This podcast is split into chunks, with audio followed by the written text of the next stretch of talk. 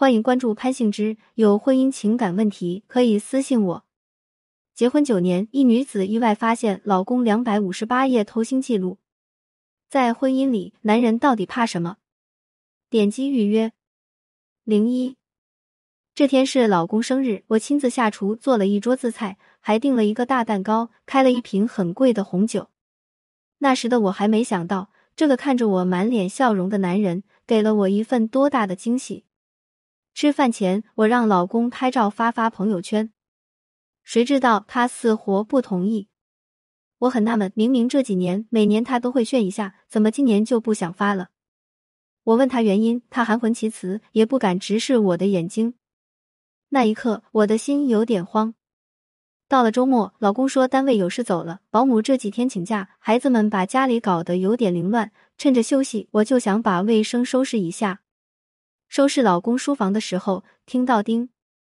的一声手机信息音，我看了一眼，不是我的手机，循着声音找，在他的书架上看到了书本的夹缝中有部手机，我以为是老公走的着急，手机忘记拿了就抽出来，结果却发现这是另外一部我没见过的手机。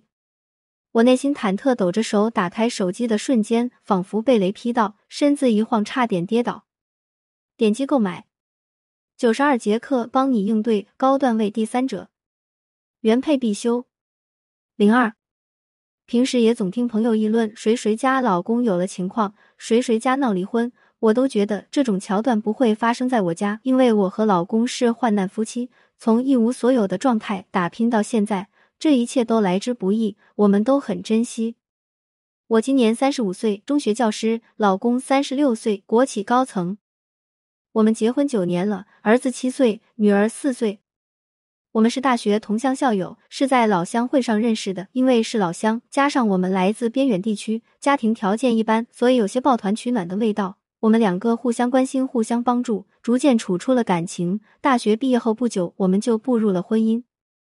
从小我父母就重男轻女，家里经济拮据，有了一点积蓄都是为哥哥结婚做准备的。因此，我从不指望我父母能帮到我们。他家里父母身体不好，常年看病吃药。供他上学已经捉襟见肘，也不用想他们能给我们帮别的什么忙。我们工作后虽然收入不低，但想要在一线城市买房，谈何容易？因此，我们是在出租屋里结的婚。结婚那晚，老公抱着我说：“一定要让我过上好日子。”我也坚信不疑。为了能买上自己的房子，我们省吃俭用，不敢多花一分钱，甚至买菜都要买那些最便宜的。不过老公体贴能干，对我也好。我一直坚信，只要夫妻一条心，何愁买不上房子？经过我们的努力，日子过得越来越好。老公从当初的技术员成为的单位骨干，我们也住进了自己买的新房，也开上了自己的车。当然，孩子也没有耽误。现在儿女双全，日子好了。为了能更好的工作和照顾孩子，我们还请了保姆。不过唯一遗憾的就是他职务升了，应酬也随着多了起来。我既要上班，还要照顾孩子，对于他有所疏忽，他挺忙，对我也少了很多温柔。再后来，因为他打呼噜打得我睡不着，索性就跟他分房睡了。我做梦也没想到他会做出对不起我的事情。点击购买九十二节课，帮你应对高段位第三者，原配必修零三。我打开手机的一刹那，整个人都被击垮。手机里面有着和唯一号码密密麻麻的通话记录，微信聊天记录里面也全是跟同一个女人的暧昧信息。那个女人撒娇嗔怪，和她的宠溺相互呼应，还有一些两个人在一起时拍摄的亲密照片。那是我们俩从来没有过的样子。那一刻，我的心深深的被刺痛了。为了让他好好工作，我一个人管着家里的所有事情，还要上班，还要照顾孩子。再忙再累，也尽量不打扰他工作。没想到他早已暗度陈仓。我手抖着看完了他们的聊天记录，还发现，在情人节那天，他还转了五二零和幺三幺四给那个女人。我顺藤摸瓜查看朋友圈，最后搞明白那个女人是他的女客户。我气得浑身瑟瑟发抖，可是我不敢跟老公摊牌，我害怕老公真的会离开我们，跟那个女人走了。我的一双儿女，他们都还那么小，如果老公真的走了。我真的不知道应该怎么办。自从知道了这事，我天天失眠，脑子不听使唤的一遍遍重复着他们说过的话，浮现他们在一起的镜头。我真的快崩溃了。点击购买。九十二节课，帮你应对高段位第三者，原配必修。零四，在朋友的推荐下，我约了性知平台的咨询助理老师，向我推荐了月度陪护。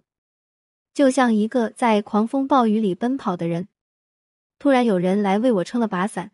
这一个月的陪护就是那把伞，老师们就是为我撑伞又遮风挡雨的人。预约咨询，联系 Waxen z i n g z i x i n 八。在初始访谈的一个小时里，我边哭边说边骂，把我心里想说却没出说的话一下子都说了出来，心里感觉仿佛挪开了一块巨石，顿时轻松很多。咨询老师默默陪伴着我，将我的悲伤和痛苦都一一接住，我感觉到了久违的理解和懂得。我第一次觉得，我其实也可以敞开自己，可以表达真实的情绪。接下来，咨询老师告诉我，找不找老公摊不摊牌并不是重点。重点是现在我们的婚姻出现了问题，找出问题，解决问题才是关键。他为我量身定制了一套陪护方案，说在接下来的咨询和陪护里，会对我们的感情发育情况进行梳理，帮我找到问题所在。老师的话让我茅塞顿开，英语老师让我明白了，婚姻是两个人的事情，不是靠我一个人默默付出就能收获幸福的。在这个家里，我一直是一个过度付出的人，一直沉浸在自己营造的幸福假象里，并不太清楚老公的感受，也不知道老公对这段婚姻是否满意。二，在陪护老师的帮助下，我梳理了我们的感情经历，我们是怎么认识的，恋爱过程是怎么样的，当初是为了什么要结婚的，从什么时候开始有了疏离感的。我们的相处模式是怎样的？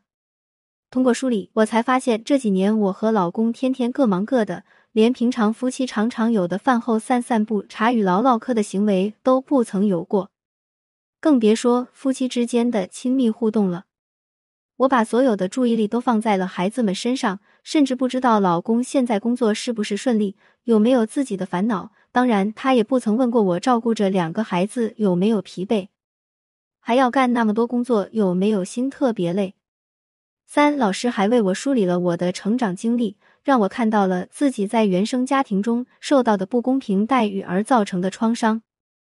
原来我的内心里住着这么可怜自卑的小姑娘，原来我这么久以来都在忽略她，原来我都未曾好好爱过我自己。